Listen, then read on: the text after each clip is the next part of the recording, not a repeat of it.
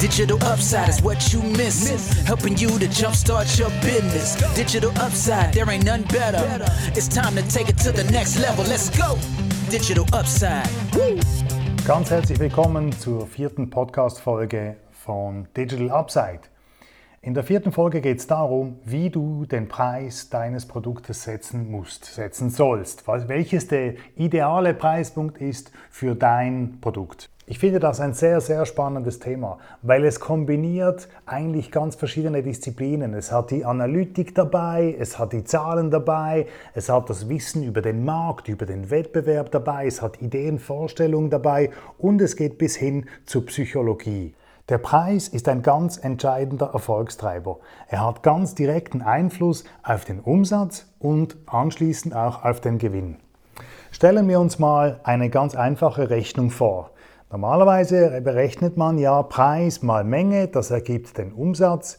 Wenn man vom Umsatz die Kosten abzieht, kommt man zum Gewinn. Also machen wir ein Zahlenbeispiel. Ganz einfach. Preis nennen wir 10 Franken, 10 Euro, mal Menge 50, 50 Stück. Das heißt, wir haben einen Umsatz von 10 mal 50, also 500 Franken oder Euro, egal welche Währung. Nehmen wir an, wir haben Kosten von 350, also Umsatz 500 minus 350 Kosten gibt einen Gewinn von 150. Okay, wir haben gerechnet mit einem Preis von 10. Jetzt erhöhen wir den Preis von 10 auf 12. Was hat das für einen Einfluss auf unseren Umsatz und auf den Gewinn? Natürlich unter der Voraussetzung, dass die Kosten gleichbleibend sind. Also rechnen wir am selben Zahlenbeispiel. Preis 12 mal Menge 50, das gibt einen Umsatz von 600 minus dieselben Kosten 350 gibt einen Gewinn von 250. Also mit der Preiserhöhung von 10 auf 12 haben wir den Umsatz von 500 auf 600 gesteigert und den Gewinn von 150 auf 250.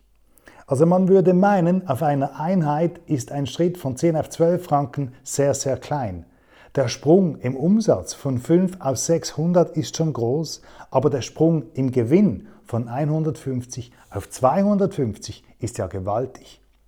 Das nur ein kleines Zahlenbeispiel, um sich bewusst zu werden, wie stark der Einfluss des Preises auf Umsatz und Gewinn sind. Das Ganze tönt aber recht thematisch und das Ganze tönt auch modellhaft, also machen wir das Ganze doch praktisch. Ich bin ein Freund von praktischen Beispielen. Stellen wir uns vor, du eröffnest einen Friseursalon und du willst die Preise festlegen. Wie sollst du sie festlegen? Was würdest du als erstes tun, um, um, um eine Idee davon zu bekommen, wo du die Preise setzen willst? Hm, als erstes würde ich die Konkurrenz anschauen. Wo steht die Konkurrenz, Konkurrenz mit ihren Preisen? Dann würde ich mein Angebot oder dein Angebot vergleichen mit der Konkurrenz. Wo bist du besser? Wo bist du anders? Wo hast du eine Nische? Wo kannst du dich differenzieren gegenüber deiner Konkurrenz, um höhere Preise zu rechtfertigen oder auch tiefere Preise zu rechtfertigen?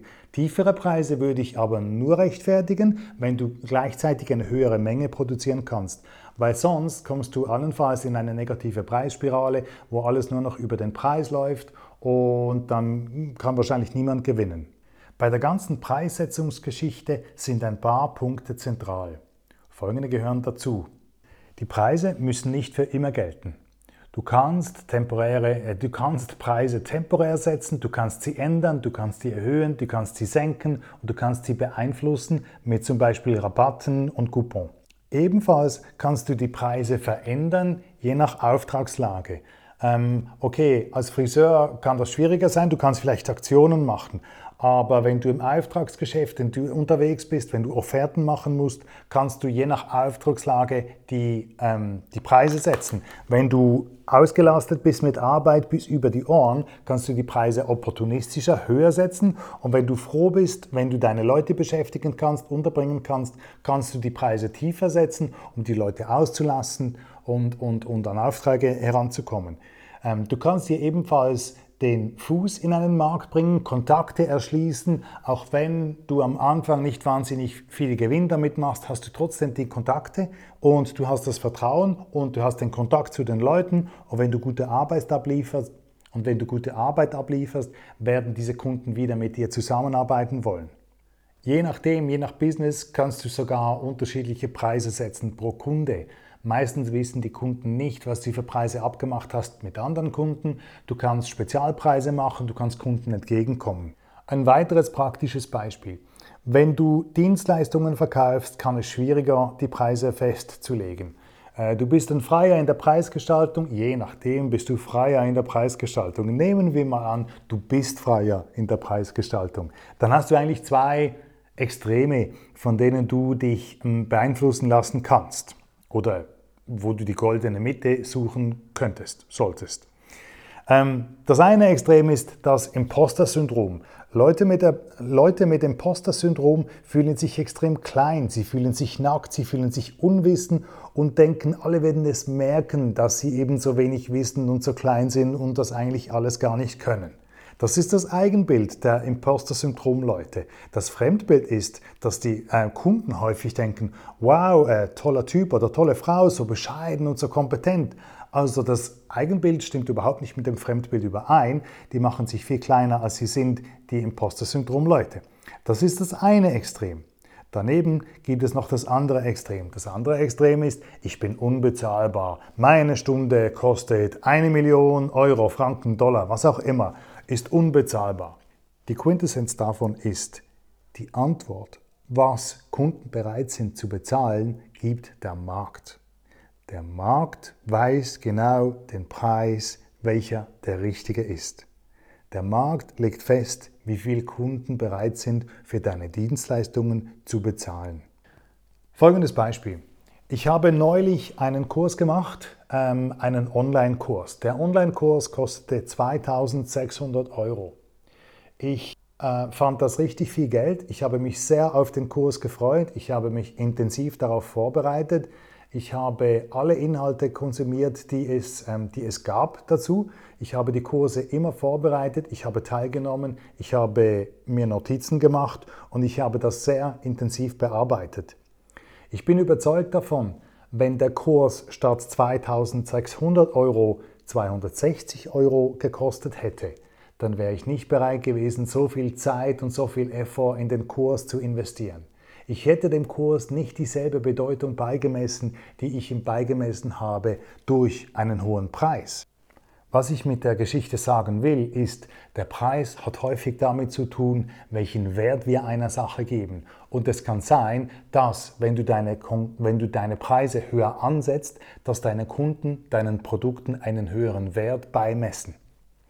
Es gibt eine zweite Geschichte dazu. Es gab ähm, ein Unternehmen, ein kleines Unternehmen, das verkaufte äh, Schmuck der Geschäftsführer ging in die Ferien, ging eine Woche aus der Stadt und ähm, er gab der Stellvertretung den Auftrag, eine Vitrine mit, mit äh, Schmuck zu rabattieren und zu schauen, dass die Produkte wegkommen, dass sie abverkauft werden, weil die Produkte bisher nicht gut verkauft wurden. Nach einer Woche kam er zurück und die Produkte waren weg, sie waren großmehrheitlich verkauft.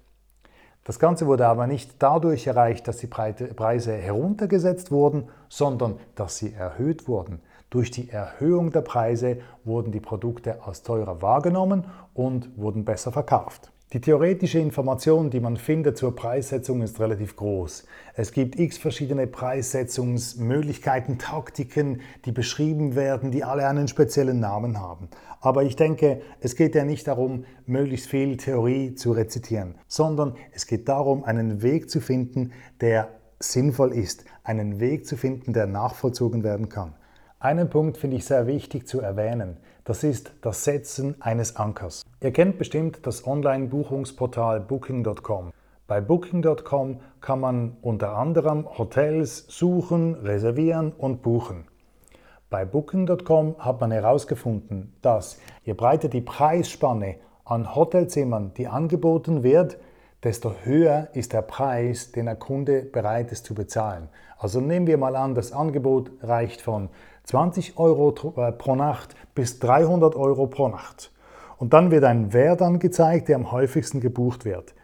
Wenn diese Preisspanne angezeigt wird, ist der durchschnittliche Preis, den ein Kunde für ein Zimmer zu bezahlen bereit ist, tiefer, wie wenn die Preisspanne, die angezeigt wird, besteht zwischen 20 Euro und 1000 Euro. Auf der Spanne von 20 Euro bis 1000 Euro ist die Zahlungsbereitschaft der Kunden größer, wie wenn die angezeigte Preisspanne sich zwischen 20 Euro und 300 Euro bewegt. Zum Setzen eines Ankers, zum Anchoring, noch ein weiteres Beispiel. Ich habe an einem Versuch teilgenommen. Der Versuch war ganz einfach und so aufgebaut. Die Teilnehmer mussten sich eine Zahl merken. Es gab drei Gruppen. Die eine Gruppe merkte sich eine Zahl zwischen 0 und 30, die zweite zwischen 30 und 60 und die dritte zwischen 60 und 90. X eine beliebige Zahl. Jeder hat sich die Zahl notiert. Der Versuchsleiter hat die Zahlen ebenfalls notiert. In einem zweiten Schritt wurden allen Versuchsteilnehmern ein Produkt gezeigt. Es handelte sich um eine externe Tastatur von Apple. Jeder musste schätzen, welcher der welches der Preis wäre dieser Tastatur. Im nächsten Schritt hat der Versuchsleiter aufgeschrieben, welches die Zahlungsbereitschaft ist von jedem einzelnen Versuchsteilnehmer. Es hat sich ergeben, dass sich die Zahlungsbereitschaft in der Nähe der Zahl bewegt, welche die Versuchsteilnehmer sich vorher gemerkt haben. Also die Zahlungsbereitschaft war messbar tiefer bei diejenigen Personen, welche sich eine Zahl zwischen 0 und 30 merken mussten.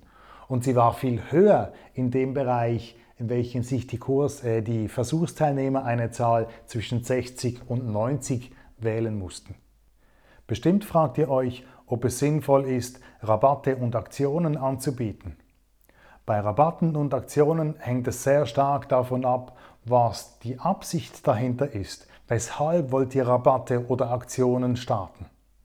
Ist euer Ziel, mehr Kunden zu bekommen oder mehr Bekanntheit zu erreichen oder eine Kundenloyalität aufzubauen. Also wenn ihr, nehmen wir an, ihr macht eine Rabattaktion über einen bestimmten Zeitraum. Wenn eure Absicht ist, dass ihr Kunden gewinnt damit und diese Kunden dann schließlich loyale Kunden werden, auch wenn die Preise dann wieder auf dem normalen Niveau sind, wenn die Aktion vorbei ist, dann kann das funktionieren, dann kann das aufgehen. Wichtig ist einfach, was nicht funktioniert, ist, wenn ihr Aktion an Aktion an Aktion reiht und dann die Hoffnung habt, dass die Kunden irgendwann wieder bereit sein werden, den normalen Preis zu bezahlen.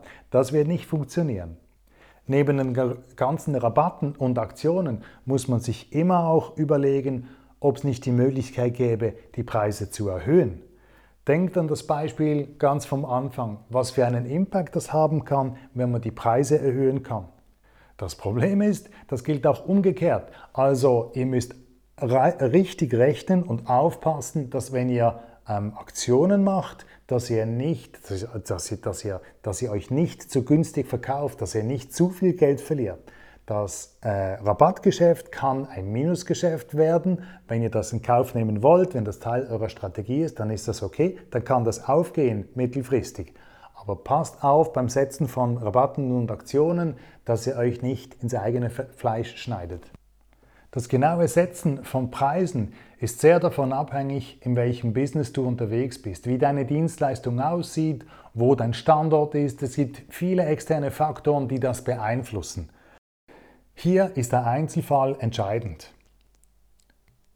Wenn ihr genaueres wissen wollt, schreibt mir bitte eine Nachricht, tretet mit mir in Kontakt. Ihr findet alle meine Angaben wie immer auf digitalupside.ch. Ich bedanke mich herzlich fürs Zuhören. Bitte hinterlasst Kommentare, Fragen, Anregungen. Ich freue mich über jedes Feedback. Bis bald. Thank you for tuning in. Digital Upside Podcast. Information on innovation got you coming back. Woo! DigitalUpside.ch. Let's go.